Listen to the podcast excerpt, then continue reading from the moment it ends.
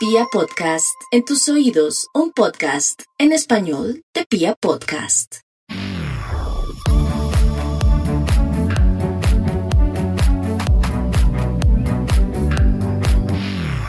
Hola, bienvenidos a un nuevo capítulo del Closet Profesional. En esta oportunidad tenemos a Sebastián Borges como invitado. Sebastián es creador de la marca It's Humanimal, es coach de cuerpo y mente especialista en autoconfianza y autoestima para mujeres. Sebas, qué chévere tenerte aquí en este capítulo del Closet Profesional. Bienvenido. Muchas gracias, Angélica. Muchas gracias a ti por darme esta oportunidad de tener esta conversación contigo y pues sabes que estoy súper emocionado de estar aquí. Así que infinitas gracias para ti. Gracias a ti por aceptar la invitación. Y bueno, yo quiero que comiences contándonos un poquito acerca de em, bueno, de, de tu historia, ¿no? Casi siempre como que iniciamos por esta parte. Tú hoy en día eres coach de cuerpo y mente y estás establecido en Inglaterra, pero eres colombiano. ¿Cómo hiciste ese salto de Colombia a Inglaterra? ¿Qué fue lo que te impulsó y, y cómo terminaste, digamos que trabajando en todo este tema de coaching? Bueno, pues es una historia un poquito larga, voy a tratar de resumirla lo que más pueda. Dale. Pero bueno, yo básicamente salí del país porque, bueno, dos razones, pero la verdad una de esas razones era la que más pesaba. Eh, una de esas fue inicialmente con la excusa de ir a aprender inglés al extranjero, eh, porque yo había terminado una carrera en, en, mantenimiento aeronáutico y se suponía que para trabajar en el aeropuerto necesitaba el inglés, ¿no? Entonces esa fue como la primera excusa, pero no fue la más como fuerte en ese momento para mí. Eh, la segunda fue que yo practicaba parkour eh, en Colombia lo practiqué por aproximadamente tres años. Parkour es como, como tema de, si nos explicas un poquito más de patinetas. Sí, sí, sí, totalmente, claro. Entonces, el parkour es como, yo siempre lo explico de esta manera porque creo que es la mejor manera de entenderlo. Okay. Es básicamente como estos monos de la calle, ¿sí? estos micos de la calle saltando por Ujú. aquí, por allá, haciendo acrobacias y utilizando su Ok. cuerpo para fluir en la naturaleza, en zonas urbanas, ¿sí?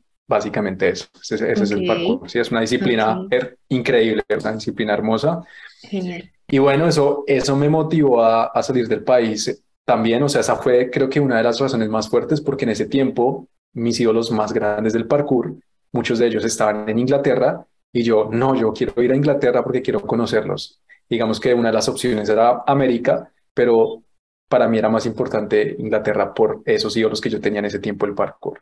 Entonces, bueno, ahí salí del país eh, por esa razón, más que nada.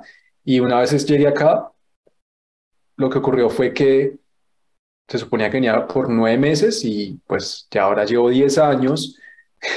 Wow. Y la verdad fue, la verdad fue como te decía antes, que para mí fue como que se me abrieron las puertas del cielo, o sea, se me abrieron oportunidades, vi la vida de una manera totalmente diferente, vi la oportunidad de como quitarme todas esas, ese acondicionamiento social, esa, como esas expectativas que tenían, que tenía mi familia de mí, que tenía mis amigos, que tenía todo el mundo alrededor mío y realmente me sentí libre por primera vez, o sea, realmente para mí, si te pudiera decir, no te puedo explicar con palabras la felicidad que sentía yo en los primeros días en Inglaterra. Yo me acuerdo que yo llegué a Oxford y todos los días me levantaba, yo pensaba que estaba que estaba soñando literalmente. Yo me pellizcaba y decía, ¿será que estoy soñando? Esto es verdad. Y bueno, pues eso, eso, eso es realmente como que me, me cambió la vida y, y me, me, me, me, dio, me di cuenta que, ¿sabes? Lo importante que es empezar a pensar por, por ti, ¿sí? Lo importante que es tú tomar tus decisiones sin tener ninguna presión social, ¿sabes? Y yo por primera vez me sentí así y eso mismo me llevó a meterme en el mundo del crecimiento personal, antes de eso al entrenamiento personal, una carrera que estoy seguro que no la hubiera podido, eh, ¿sabes?, cultivar en Colombia, porque siempre mi familia no estuvo muy de acuerdo con que yo hiciera deporte, que estuviera saltando como mico por allí y por allá, y, y, pues evidentemente dedicarme a algo como relacionado con el deporte no hubiese sido tal vez una opción o siempre fue como, como sabes, el obstáculo, el, el no es, haga algo que dé plata, ¿sí? Usted tiene que hacer algo que dé plata, Total, más que nada. eso. Entonces, Sí. Es lo de siempre, ¿no? El tema de eh, estudiar algo que le dé plata. Exacto. Entonces, pues básicamente así, así fue más o menos el proceso en resumen. Eh, me metí en entrenamiento personal y en el proceso obviamente me empecé a dar cuenta, ah, me empecé a dar cuenta de los, los poderes que tiene la mente, ¿no? El poder de la mente. Y dije, tengo que profundizar, tengo que expandir más mi conocimiento porque el cuerpo no lo es todo y, y pues incluso empecé a hacer muchas conexiones con, con mi infancia, ¿no? Con mi adolescencia, de porque había muchas limitaciones en, para mí en el mundo físico, en el deporte, por ejemplo, tenía muchas limitaciones y no podía como desarrollarme tan rápidamente como algunos de mis amigos. Y bueno, eso, eso básicamente es un poco en resumen como la historia en estos últimos 10 años desde que salí del país. Wow, genial. Es decir, tú saliste del país con el objetivo de aprender inglés para poder trabajar en el aeropuerto, en la parte de mantenimiento aeronáutico, ¿verdad? Y lo que conseguiste allá fue completamente distinto. Me encanta lo que, lo que estás diciendo porque es como em, reafirmar un poco que a veces no tenemos control absoluto de lo que va a pasar. Sencillamente damos el primer paso. El primer paso al final, en tu caso, fue decidir irte del país y poco a poco todo se fue construyendo, ¿no? Exacto, totalmente, exactamente. Súper. ¿Y tú crees que este viaje te ayudó a aumentar tu autoconfianza? Porque tú mencionabas que, pues, que te sentías muy bien, que te sentías como muy libre para ser tú. ¿Cómo es que la autoconfianza estuvo ahí relacionada con el hecho de que te fueras tan joven a vivir solo? Sí, totalmente. O sea, yo creo que el hecho de, como te digo, que puede empezar a tomar decisiones por mí mismo sin tener que, sabes, tener que pensar en las consecuencias que iban a tener a nivel mi familia, que iban a pensar, ese tipo de cosas, como que me dio la oportunidad de empezar a tomar decisiones por mi propia cuenta.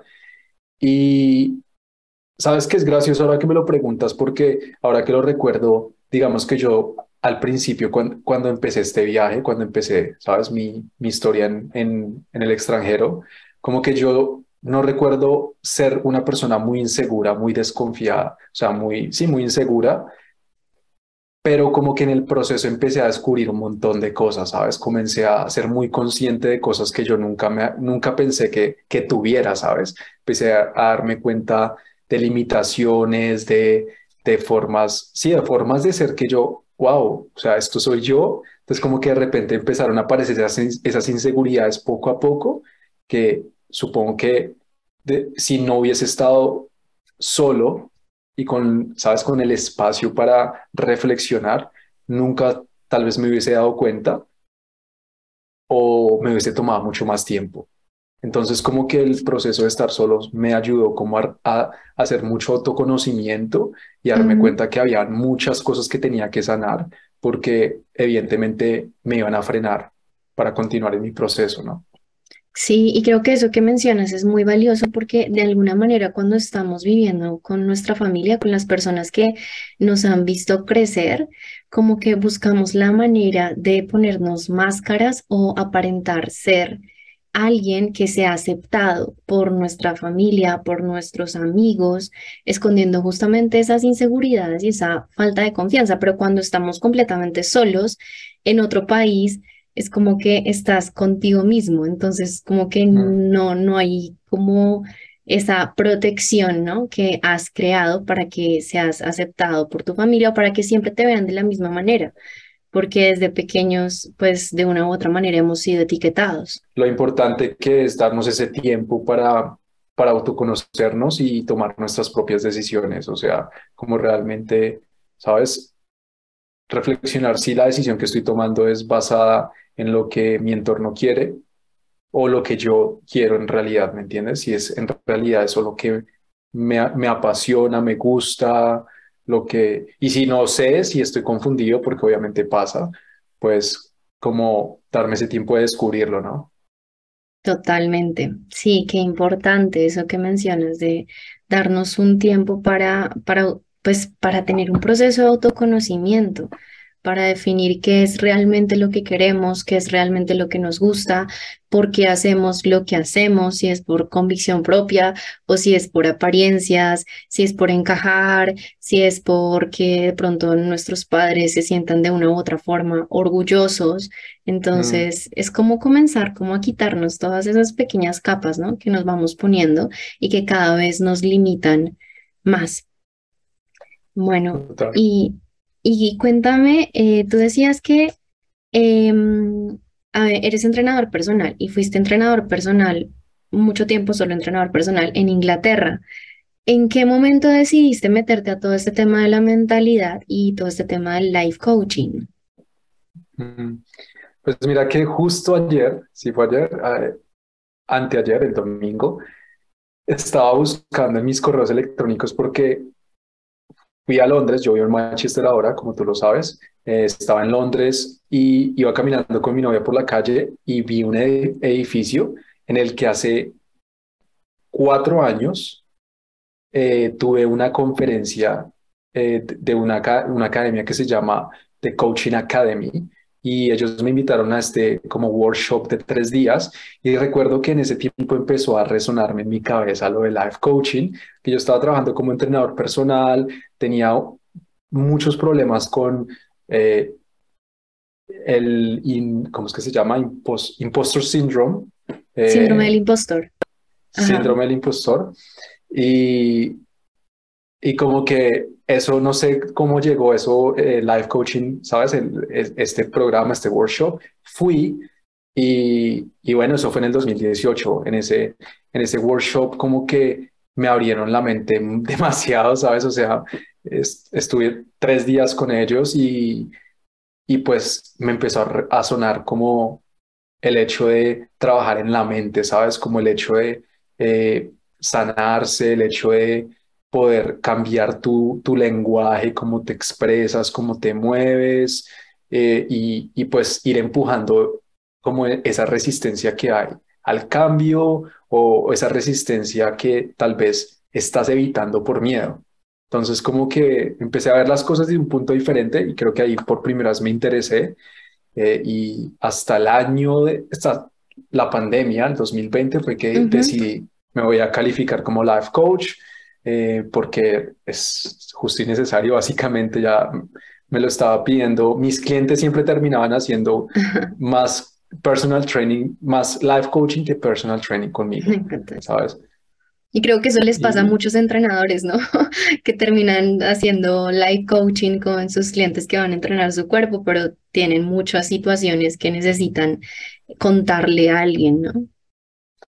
Sí, es que para mí realmente el, el, digamos, el personal training, ¿sabes? El entrenamiento personal es una forma de, de coaching, realmente es como coaching de fitness, eh, solo que obviamente utilizamos estrategias diferentes, ¿no? Es muy, es muy llevado a la acción en cuanto a que nosotros les decimos qué tienen que hacer para ir de un punto a otro punto, ¿no? O sea, tienes que hacer estos ejercicios, este número de repeticiones, tienes que alimentarte de esta manera. Entonces es, como de cierta manera una mentoría, así es muy, es muy, nosotros les damos mucha, como mucho input, mucha energía. como las indicaciones.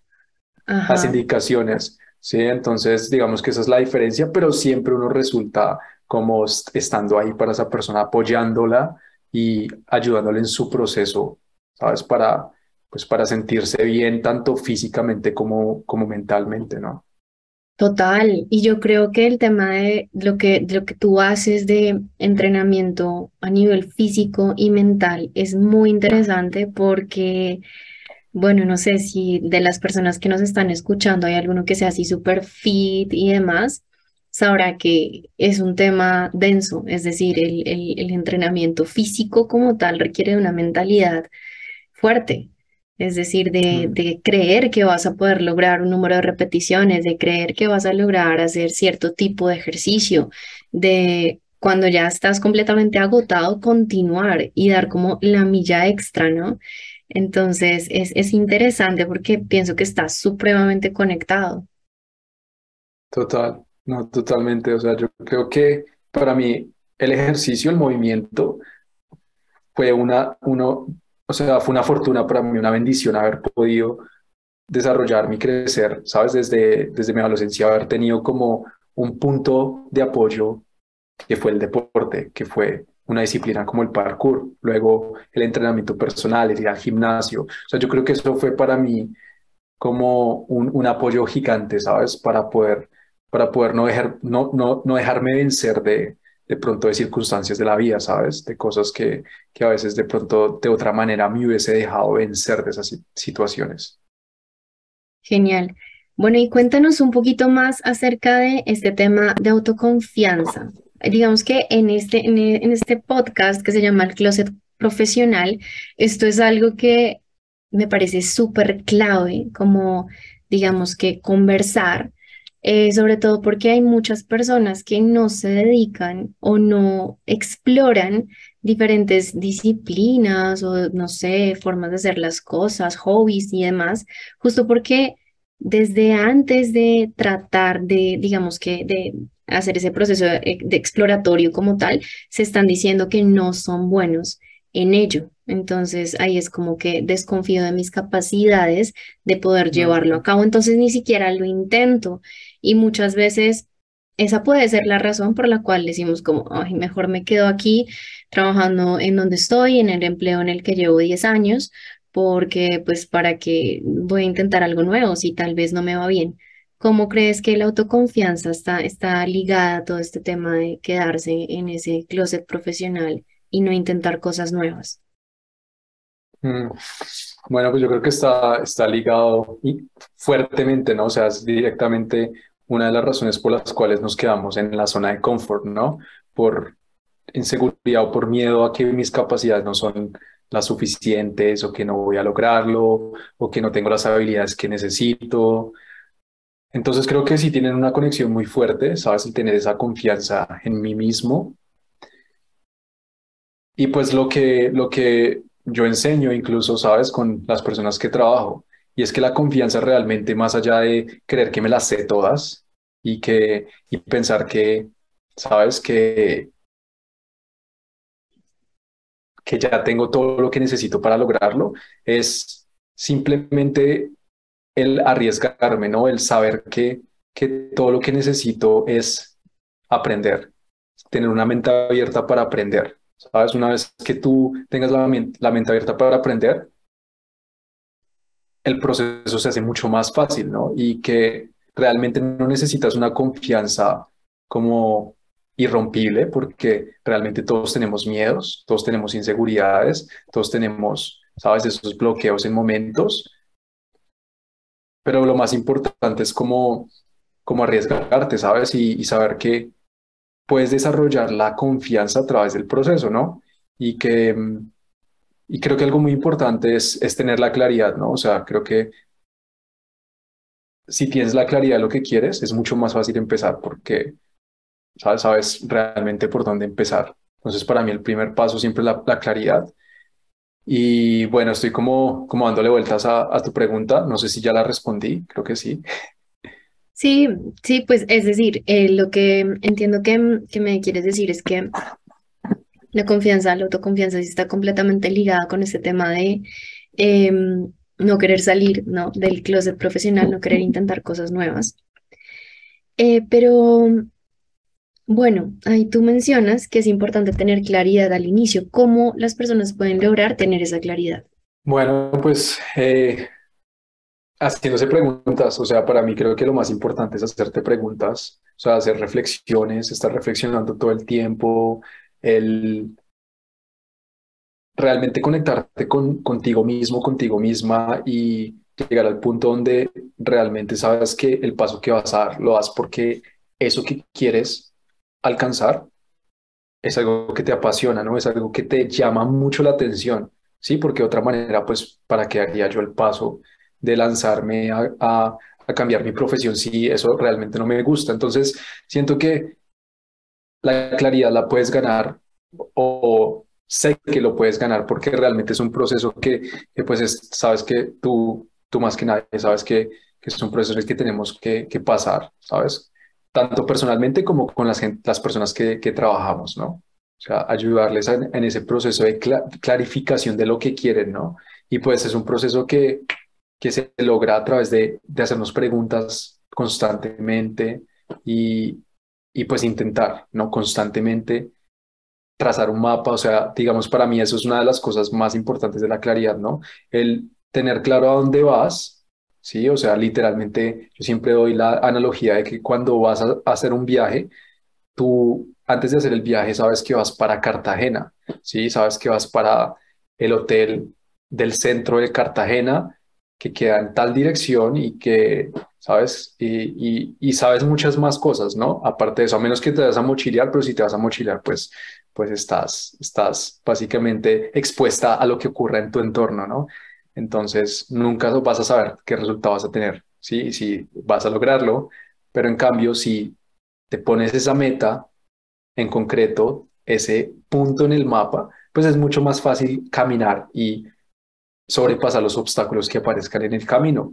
¿No? Entonces, digamos, es una parte de la claridad, saber a dónde voy y, y pues nada, o sea, ir, ir a por ello y, y solucionar los problemas en el camino, ¿sabes? Siempre creo que eso es muy importante cuando, cuando tenemos realmente ese punto en el mapa, o sea, la, la, la confianza que ganas y el impulso, la motivación es, es gigante, o al menos eso es lo que yo he experimentado, ¿sabes? Ok, tú mencionas algo que, que me parece clave y es el tema de saber hacia dónde voy, cómo ponerle dirección a mi GPS, ¿no? Exacto. Em, pero también el para qué voy hacia allá, ¿no? Porque a veces, a veces nos sucede que Mm, como que decimos, quiero esto, ¿para qué lo quieres? Es- Esa es una de las preguntas que, que yo más hago, por lo menos, y es el tema de no hacer las cosas sin la conciencia plena de para qué las estoy haciendo. Porque cuando nos hacemos esa pregunta, como que volvemos al tema de, en verdad, o sea, ¿qué es lo que yo quiero de esto, de conseguir esta, esta meta? Entonces me parece súper válido lo que dices. Pero, por ejemplo, Sebas, ¿qué pasa cuando nos arriesgamos? Es decir, si una persona dice, mira, me voy a arriesgar a, eh, no sé, digamos, estudié ingeniería, pero me gusta mucho, eh, no sé, el tema del arte y me quiero arriesgar. Y si, si fallo, es decir, si de pronto tengo que hacer, no sé, una pintura, una escultura o lo que sea, y no me sale bien, ¿qué pasa ahí con la confianza o con la autoconfianza que tengo en mí? mm. Bueno, pues yo creo que, que todo va conectado como al nivel de autoestima que tengas, ¿sabes? Yo por eso hablo mucho de la autoestima y de la confianza, ¿sí? Como, digamos, dos paralelos, dos cosas que obviamente un- la una alimenta a la otra, ¿sí? La autoestima, pues es el, ¿sabes? El, el amor que te tienes, como el nivel de respeto que te tienes, el nivel de, de, de estima que te tienes, ¿no? Ujú, Y la confianza es más algo que tú puedes desarrollar, ¿no? Que aprendes en el proceso. Entonces yo siento que si- siempre y cuando cuando intentes algo nuevo, no generes unas expectativas de que el resultado te va a identificar como persona, estás bien, o sea, no vas a, no, no vas a fracasar, ¿sí? Siempre y cuando no te identifiques con el resultado, porque si te identificas con el fracaso, o sea, si intento esto que quiero intentar y me identifico con el resultado que tenga, ya sea bueno o malo, pues voy a estar expuesto a que si fracaso, pues soy un fracasado, sí, no, no soy lo suficiente, esto no es para mí, pero si por el contrario, o sea, no me identifico con eso, sino me identifico con quién soy yo como persona, con el nivel de autoestima que tengo, el nivel de respeto que me tengo, que pues obviamente es algo que se, que se trabaja, que hay que trabajarlo. Si no tienes una buena autoestima, ¿sabes? Para poder tomar esas decisiones. Y ahí es donde está, ahí es donde va la importancia de tener autoestima para poder tener confianza, ¿sí? Porque hay personas que tienen confianza, pero. ¿Sabes? La confianza sin autoestima es básicamente como un engaño, ¿sabes? Literalmente es un engaño, ¿sabes? Porque yo estoy parecido, pareciendo confiado, pero realmente por dentro no lo estoy, ¿sabes? No estoy alineado con lo que es realmente tener confianza. Ok, Bien, entonces tú dices, no importa si fallas mientras tengas una autoestima alto, ¿verdad? Un nivel de autoestima elevado. Porque eh, digamos que así no te vas a identificar como tal como fracasado. No vas a decir, hey, o sea, hice esto mal, soy un Exacto. fracaso, ya no sirvo, apague y vámonos. Entonces, vale, tú dirías que la confianza se construye a través del proceso, ¿no? Exactamente, sí, exactamente. ¿Y en qué punto podríamos darnos cuenta de que eso definitivamente no es para nosotros o que, digamos, no, no, no somos buenos en algo? Mm, Pues mira, es que si tú me haces esa pregunta, yo te respondería de la siguiente manera. Y es que yo no creo que una persona no sea buena para algo. O sea, yo creo que todo en la vida se puede aprender, todo en la vida lo puedes desarrollar. O sea, incluso por más inútil que en, en, ¿sabes? En algo en específico, si le metes ganas y si te apasiona, lo vas a lograr. O sea, vas a lograr desarrollar las capacidades y las habilidades que necesitas para dedicarte a ello. Siempre y cuando estés dispuesto a poner el trabajo que se necesita, porque nada en la vida viene sin trabajo, nada en la vida viene, eh, ¿sabes? Por o sea, sin, sin hacer nada, sin dar algo a cambio. Yo siempre digo, me, me acuerdo de, este, de esta frase, esta cuota que la dicen en, en eh, Piense y hágase rico, de. Napoleon Hill, y dice que no hay tal cosa como algo por nada. Básicamente, es, no sé si está bien traducido, pero es básicamente que nu- nunca en la vida va, va a haber algo que tú hagas a cambio de nada. Ok, ¿Tiene sentido? sí, exacto, es decir, vas a ganar siempre algo en el camino. Sí, o sea, si tú haces algo, vas a recibir algo. Si no haces nada, pues no vas a recibir nada, básicamente. No es Sí, como, totalmente. como sen- sentido común, digámoslo así, sentido común. Ajá, sí. Bueno, y me encanta lo que dices porque la verdad comparto mucho esa, esa forma como de verlo, de pensarlo, y es, es un tema de, pues no hay nada que no sea entrenable. Es decir, Exacto, a menos, pues es decir, incluso hasta las personas que han tenido o que tienen discapacidades físicas han demostrado que pueden ser muy buenas para el deporte. Entonces, Mm, digamos que al final las limitaciones eh, son mentales, en absoluto. exacto. Y, y bueno, qué, qué bonito que lo menciones porque creo que a veces lo que nos hace falta es persistencia y constancia. Entonces Mm, creemos de alguna manera que las personas que de pronto eh, cantan bien, las personas que algo se les da bien, que nacieron ya, digamos que con ese conocimiento, con esa experiencia y completamente listos, ¿no? Para agarrar un micrófono y para cantar o para tomar una guitarra y saberse todos los acordes, pero lo que no vemos es lo que hay detrás eh, tras esas bambalinas, ¿no? O sea, esa partecita que es invisible para muchos de nosotros y es todo el esfuerzo que esa persona tuvo que hacer todos los días para lograr ser bueno en eso. Entonces, Mm, cuando lo vamos a mm, intentar, decimos como, uy, lo intenté una vez, me caí, no sé, haciendo parkour, por ejemplo, y ya, soy pésimo, soy pésima en esto, pero claro, es que los que llevan haciendo parkour y son muy buenos llevan años en esto, 10, total. 15, 20 años, no sé cuánto les habrá tomado, pero de una u otra forma han pagado el precio, ¿no? Claro, estoy de acuerdo contigo y, y pues algo que me gustaría agregar a lo que dijiste, porque creo que es muy importante, sabes, lo recordé en mi historia, y es el tema de la autoestima. Sabes que cuando tu autoestima es baja, ¿qué pasa? A mí me pasaba mucho que me comparaba mucho con los otros, ¿sabes? Porque no era capaz de ver mi propio potencial, mis propias capacidades, mi propia, ¿sabes? Mi, lo que me hacía diferente me enfocaba en, el resto y qué pasaba, que eso lo que hacía era, era desmotivarme, ¿sabes? Porque no veía mi propio progreso, no veía mi propio avance, sino me quedaba como en el, en el progreso de los otros o en las capacidades de los otros. Entonces ahí es donde, ¿sabes? Por más práctica que tenga, si no me valoro a mí, si mi, mi, mi estima está baja, pues, ¿sabes? Es, es mucho más difícil desarrollar confianza. Wow, qué importante lo que dices y el tema de la comparación creo que hoy en día se ve demasiado también gracias a las redes sociales. Nos estamos comparando todo el tiempo con lo que el otro tiene, lo que yo no tengo, lo que el otro es lo que el otro hace y yo no, cómo lo hace bien y yo no. Entonces, al final sí, recordar un poco ese tema de que las únicas comparaciones válidas son aquellas que tienen que ver con nuestras versiones anteriores, ¿no? Con cómo he avanzado Exacto. con respecto a cómo estaba hace un año, hace dos años, hace tres años, pero con uno mismo. Es decir, la competencia no es con las otras personas, sino con uno, con ser cada vez mejor en ese aspecto puntual.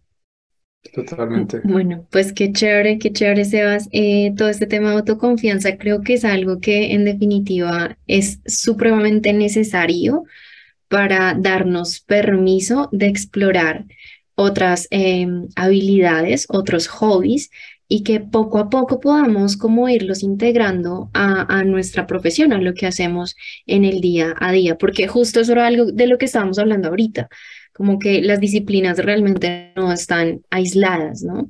Todo de alguna manera conecta. No sé si tú puedas, digamos que, contarnos cómo has percibido que cada cosa que has aprendido en tu camino ha conectado hasta llegar a, a ser, digamos, hoy o a tener como unos servicios tan definidos y tan eh, importantes y bonitos para ofrecer a otras personas. Esa es una pregunta muy interesante. Y, sabes, cuando me, la- cuando me estás haciendo la pregunta, me acordé, no sé si has visto alguna vez el discurso de Steve Jobs para la Universidad de Sí, Stanford. sí, sí, sí. Y él habla de eso, ¿no? De Sí, cómo, de cómo los puntos se unen mirando hacia atrás. hacia atrás. Ajá.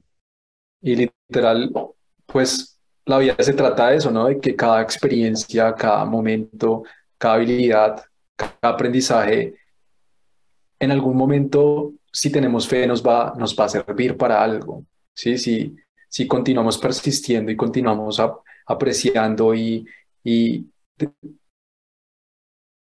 invirtiendo el tiempo en las cosas que nos gustan, en algún momento las cosas se van a conectar. Y pues a mí de cierta manera me pasó eso porque, imagínate, o sea, yo empecé a hacer parkour eh, de joven y pues no te voy a mentir, yo quería ser el mejor. O sea, yo, a, a mí me, me encantaba el parkour y, y yo era muy competitivo, pero me di, me di cuenta muy temprano que no, no, sabes, que no tenía, digamos así, digámoslo, no tenía la persistencia en ese Ujú, momento para, ujú. para ser el mejor, ¿sabes? No tenía la mentalidad para, para hacerlo realmente. Entonces lo dejé y pensé que, que, qué lástima, porque a mí el parkour me encantaba, era como, ¿sabes? Era como mi primer amor. Ok. Y, y cuando llegué a este país fue como reconectar y, y sacar todo eso que aprendí y utilizarlo en mi profesión como entrenador personal, ¿no? Fue como, yo ya tengo toda esta experiencia como entrenador y eso, aparte de, de la experiencia que tuve, también me, me diferenció, ¿no? Porque muchos de los entrenadores con los que yo trabajé, ¿sabes? En, en los gimnasios que trabajé, ellos eran bodybuilders, ¿sabes? Eh, fisiculturistas, eh, hacían otro tipo de disciplinas, ¿sí? Levantamiento de pesas, y pues yo hacía parkour, entonces mis entrenamientos eran totalmente diferentes, ¿no? Entonces yo siento que, digamos, ese tipo de integraciones son importantes como esperar y tener el momento, darnos el momento para, para ver cómo podemos desarrollar nuestras habilidades en esto nuevo que quiero hacer, ¿no? O sea, tener, digamos, yo soy muy de, yo siento, o sea, sé que los seres humanos somos de imaginación, o sea, tenemos una imaginación increíble, ¿no? Todo lo que nos rodea está hecho gracias a la capacidad de imaginarlo, Ujú. ¿verdad? Entonces siento que hay que estimular mucho esa imaginación constantemente, porque la imaginación es la que nos permite hacer esas integraciones, ¿sabes? O sea, crear algo de la nada, ¿no? Conectar esto con esto por más distancia que parezca, hacer como un puente entre esas dos cosas. Entonces eso solo lo logra la imaginación, ¿sabes? Y, y como esa, esa constante estimulación de la imaginación es muy importante para poder hacer esas integraciones y, y pues darte cuenta que todas las capacidades y habilidades que ganaste en tu, en tu vida serán utilizadas o podrán ser utilizadas en algún momento, de una u otra manera, ya sea socialmente, ya sea como tal directamente en la profesión que te estés, la que te estés desarrollando, a la que quieras saltar. Entonces, ese tipo de cosas creo que es muy importante. Incluso, sabes, si tienes ya un trabajo, ¿por qué no utilizar o por qué no desarrollarme en esta empresa, por ejemplo, en esto que yo quiero, ¿sabes? O sea, proponer, ignorar, como tú dijiste al principio, ignorar. Entonces, eh, sí. Eh. Súper. Qué, qué chévere eso, porque además de todo, creo que es algo que es necesario hoy en día, ¿no? Lo que tú decías de los entrenadores que, digamos, tenían como la, la misma forma de dar sus entrenamientos, de hacer sus rutinas y demás.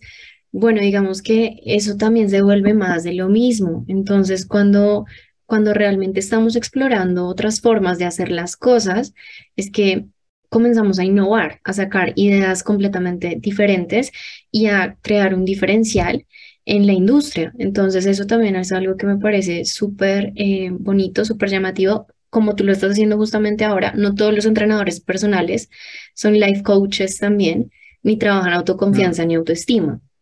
Entonces, pues ya, eso es un súper diferencial, porque si en mi entrenador personal, además puedo encontrar un fortalecimiento en mi parte de autoconfianza y de amor propio, pues wow, seguramente voy a querer trabajar más con él que con una persona que solo me va a indicar cómo puedo tener un mejor cuerpo, ¿no?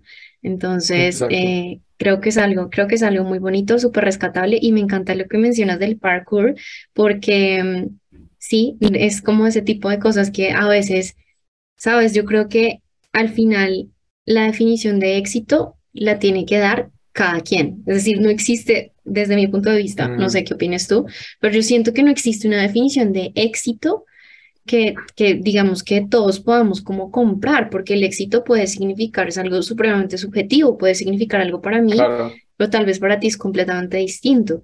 Entonces, no sé, ¿cómo, cómo ves tú esta parte para ti que es éxito? Cuéntame. Estoy de acuerdo contigo, ¿sabes? Creo que Mm, no, no lo hubiese podido explicar mejor que tú. o sea, realmente es eso, ¿sabes? Es algo subjetivo y creo que cada persona le da el sentido que quiere darle. Y, o sea, sí es eso, ¿sabes? o sea, deja de ser éxito cuando, cuando, es, cuando es comparación, ¿sabes? Que es lo que suele pasar mucho. Me comparo y que por eso no soy exitoso, ¿no? Porque no tengo tan no tengo el carro, no tengo la casa, no tengo la profesión, no tengo la, la, novia, la esposa, los hijos, eh, los viajes, ¿sabes? Ahí ya, ya no es éxito, sino es comparación. Entonces creo que adicionaría eso. Súper, no, importantísimo lo que dices. Lo, lo traigo a colación también porque a veces pienso que hay mucha presión. Eh, ni siquiera sé si es social, de pronto es un poco una presión más que nos ponemos a nosotros mismos, de que si comienzo a, no sé, a explorar alguna otra cosa distinta, si comienzo a ver qué tal me va en la música, si comienzo a ver esa faceta de mi vida, tengo que ser él o la mejor y tengo que ser famoso y tengo que grabar tantos discos y tengo que salir en televisión y porque si no fracasé. Entonces es como, ¿realmente fracasaste? porque tal vez el éxito para ti, en realidad, si no hubieses metido tantas comparaciones, pudo haber sido haberlo intentado y haberte sentido satisfecho con, digamos, eh, eh, todo el tema que tuviste en cuanto a aprendizaje de un nuevo instrumento, con tu voz, con el entrenamiento vocal que tuviste como tal, con todos los miedos que comenzaste a perder y eso también puede ser éxito para muchas personas. Entonces, a veces creemos, no, y fracasó, no, pues fracasé ante los ojos de quién, ¿no? Porque tal vez ante mis ojos, que son los que realmente más deberían importar, tuve éxito. Entonces, eso, eso me parece súper bonito y súper valioso. Me encanta, sí, totalmente, estoy de acuerdo contigo. Estoy de acuerdo contigo y, y justo estaba pensando cuando estabas hablando en, o sea, tienes toda la razón, ¿sabes? Y me pasaba a mí, me pasaba a mí mucho que me ponía esas falsas expectativas, esas expectativas altas que pues no eran, no eran alcanzables, ¿sabes? Que no eran realistas y obviamente te quitan mucha felicidad, te quitan mucha energía, mucha calma, mucha paz y Y yo, literalmente duré un montón de tiempo con esa, esa mentalidad que tenía que ser el mejor en todo lo que hacía. Y evidentemente fracasé mucho, ¿sabes? O sea, eso es, eso es como, como configurarse para, para, para fracasar, Sí, total, básicamente, total, sí. Es apuntarle al fracaso Y porque, pues, es decir, apuntarle al fracaso. ajá, ¿Cómo vas a lograr ser el mejor en todo? O sea, es, es muy difícil. Entonces, como que yo personalmente empecé a adoptar, por ejemplo, una, una mentalidad, ¿sabes? Más, más como de lo que tú dijiste, disfrutar el momento, disfrutar el proceso, disfrutar las ganancias y ahí está el éxito, ¿sabes? Porque, no sé, esto siento que le pasa a muchas personas, al menos a muchas de las personas con las que yo he trabajado, y es que están buscando por esa cosita, esa, ese número, esa número uno cosa, ¿sabes? Esa cosa en específico que les va a quitar todos sus problemas. Eso que va a hacer que todo fluya, eso que va a solucionar, sí, todos sus problemas, lo digo nuevamente, porque realmente es eso, ¿sabes? Y cuando estás en busca de esa cosa, cuando estás busca de- en busca de ese arreglo, pues dejas de disfrutar el proceso, ¿sabes? ujú, y realmente es para llenar un vacío. Lo digo, como te digo, en mi caso y por algunas de las personas que he trabajado, y es que estamos tratando de llenar un vacío, ¿no? Un vacío que está ahí, que pareciese que lo, lo fuera a llenar el ser el mejor en esto, el ser mejor en, el ser el mejor en Sí, todo, pero realmente no, o sea, no se trata de eso, ¿sabes? Entonces creo que es bien importante eso. wow, genial. Bueno, Sebas, ya para ir em, terminando nuestro, nuestro capítulo de hoy, que está, ha estado súper bonito, súper interesante y sé que a muchas personas les va a ayudar en muchos aspectos. Cuéntanos cuál es tu libro o película favorita. Libro, me encanta el de Napoleon Hill, que te dije antes, eh, Sí, Piense y hágase rico, ese libro me parece increíble. ok, súper. ¿Y alguna película? Am, déjame pensarlo, películas. Últimamente no veo tantas películas, Sí, yo tampoco. pero sí, pero una sí que me, me guste mucho. O sea, la, la única que se me viene a la cabeza en este momento, que igual es una muy buena película, es la de eh, Will Smith, es que no recuerdo el nombre Ah, En ahora, que busca es de con la hijo, felicidad. En busca de la felicidad. Buenísima Sí, película. linda. Ajá, me gusta, súper. Y libro, Piense y hace, Piense y hágase rico de Napoleón Hill. Me encanta también ese, ese libro. Listo, cuéntame, cuéntanos mejor, ¿qué crees que le diría el niño que fuiste al adulto que eres hoy? Oh my God, esa pregunta está, está bien emocional. Solo de Sí, pensar sí, en mi sí. yo de siete años. Qué ternura. No, yo creo que, uf, yo creo que yo, si fue, si mi yo de siete años entrara ahora a la habitación, se sentaría a hacerme diez mil preguntas. O sea, eso haría, me haría diez mil preguntas. Ok, o sea, le haría 10.000 preguntas al coach que eres hoy. Sí, sí, sí, sí, porque sí, total. Yo desde niño era muy curioso y, y siento que lo primero que haría es, es averiguar, ¿sabes? Averiguar sobre mí mismo, como qué haces, ¿sabes? O sea, muchas preguntas, muchas preguntas, desde qué haces hasta cómo hiciste, cómo te, ¿sabes? ¿Qué obstáculos ah, te, te, enfrentaste en el camino? O sea, ¿sabes? Eh, Wow, me haría demasiadas preguntas. No, no me alcanzaría la noche para, para tener la conversación conmigo mismo. Wow, pero qué lindo, porque si te hace tantas preguntas, probablemente es porque siente admiración por ti, ¿no? Por lo que has logrado, por lo que has hecho. Puede ser, puede ser. Me encanta. Bien, y ya por último, em, si tuviéramos como una pizarra grande donde pudiéramos dejar, eh, pues escritas esas frases, así que llegan como al corazón, ¿qué escribirías tú para todas las personas que se sienten atrapadas dentro de un closet profesional y que tienen miedo, ¿no? Miedo de salir de ahí, miedo de intentar cosas nuevas. La frase que les escribiría en ese muro, ¿no?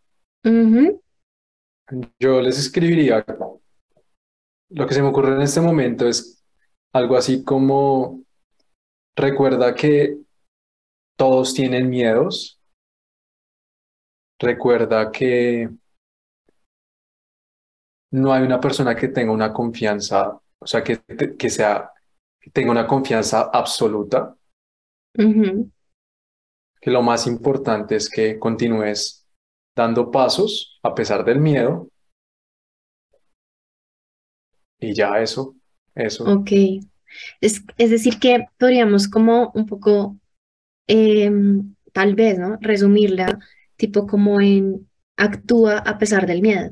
Sí, actúa a pesar del miedo y recuerda que, que no estás solo, que todo el mundo alrededor tuyo tiene miedo. Qué importante. Sí, recuerda que todo el mundo alrededor tuyo tiene miedo. Porque también a veces nos creemos, tenemos con esa falsa creencia de que hay personas a las cuales nada les da miedo, que son perfectas, que eh, nunca sienten inseguridad, y eso realmente no es así. No, no es así, total. O sea, te lo digo yo que soy coach de confianza y soy la persona más miedosa, con más inseguridades que puedes conocer en el mundo, ¿sí? Pero es dar pasos hacia el frente a pesar del miedo, creo que es, es una diferencia, ¿sabes? Y es lo que realmente siento que me ha ayudado a, a encontrar mi camino, ¿sabes? A encontrar cómo satisfacerme a mí mismo, ¿sabes? Cómo ser feliz, cómo, cómo encontrar la paz, la calma que quiero en mi vida. Entonces, sí, o sea, Buenísimo lo digo eso. Porque mi experiencia literalmente fue, fue así, ¿no? O sea, estaba llena de inseguridades y estoy lleno de inseguridades, pero, pero no importa, aquí estoy, ¿sabes? Este soy yo y, es. y vamos a continuar. Buenísimo eso que dices, porque justo en un capítulo del Closet Profesional, quienes quieran escucharlo, se llama de gerente de mercado terapeuta transpersonal, hablábamos con Andrea Cuellar eh, justo de este tema que estás mencionando. Eh, como el tema de, e, ella mencionaba, ahorita se está vendiendo mucho el tema de no tengas miedo. Eh, y no es no tener miedo, es aprender a que aunque tenga miedo, me atrevo. Aunque de pronto me sienta inseguro, insegura, lo voy a hacer. Aunque me falte confianza, pues me lanzo al ruedo, ¿sabes? Porque si esperamos a el día en que no tengamos miedo, al día en que tengamos una confianza del 100% y al día en que no tengamos ni una sola inseguridad, pues es que eso no va a pasar, ese día no va a llegar, porque todo el tiempo vamos a enfrentarnos a nuevos retos que nos van a generar este tipo de sensaciones.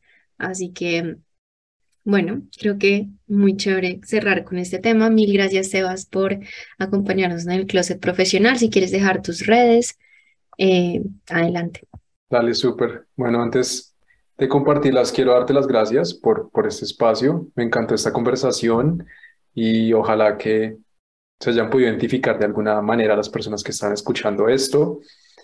Y, y bueno, les comparto mis redes sociales. Eh, en Instagram estoy como It's Humanima. Eh, Facebook Sebastián Borges. Eh, bueno, tengo TikTok, pero no lo uso mucho, entonces no TikTok. y realmente esas dos redes sociales son las que más uso en este momento. Buenísimo, entonces ya saben que para temas de autoconfianza y autoestima, especialmente para mujeres, Sebastián. Sebastián Borges. Mil y mil gracias. Un abrazo grandote y bueno, nos conversamos en una próxima oportunidad. Dale, muchas gracias. Gracias por permitirnos una vez más entrar a tu casa a través de este podcast llamado El Closet Profesional. Y si te gustó algo de este capítulo, si resonó un poco contigo, te invito a que lo compartas con otras personas que puedan sentirse en una situación similar, para que muchos más nos demos cuenta que no estamos solos. Mi nombre es Angélica Guevara. Puedes seguirme en redes sociales como arroba reseteando tu vida y nos vemos en el próximo capítulo del Closet Profesional.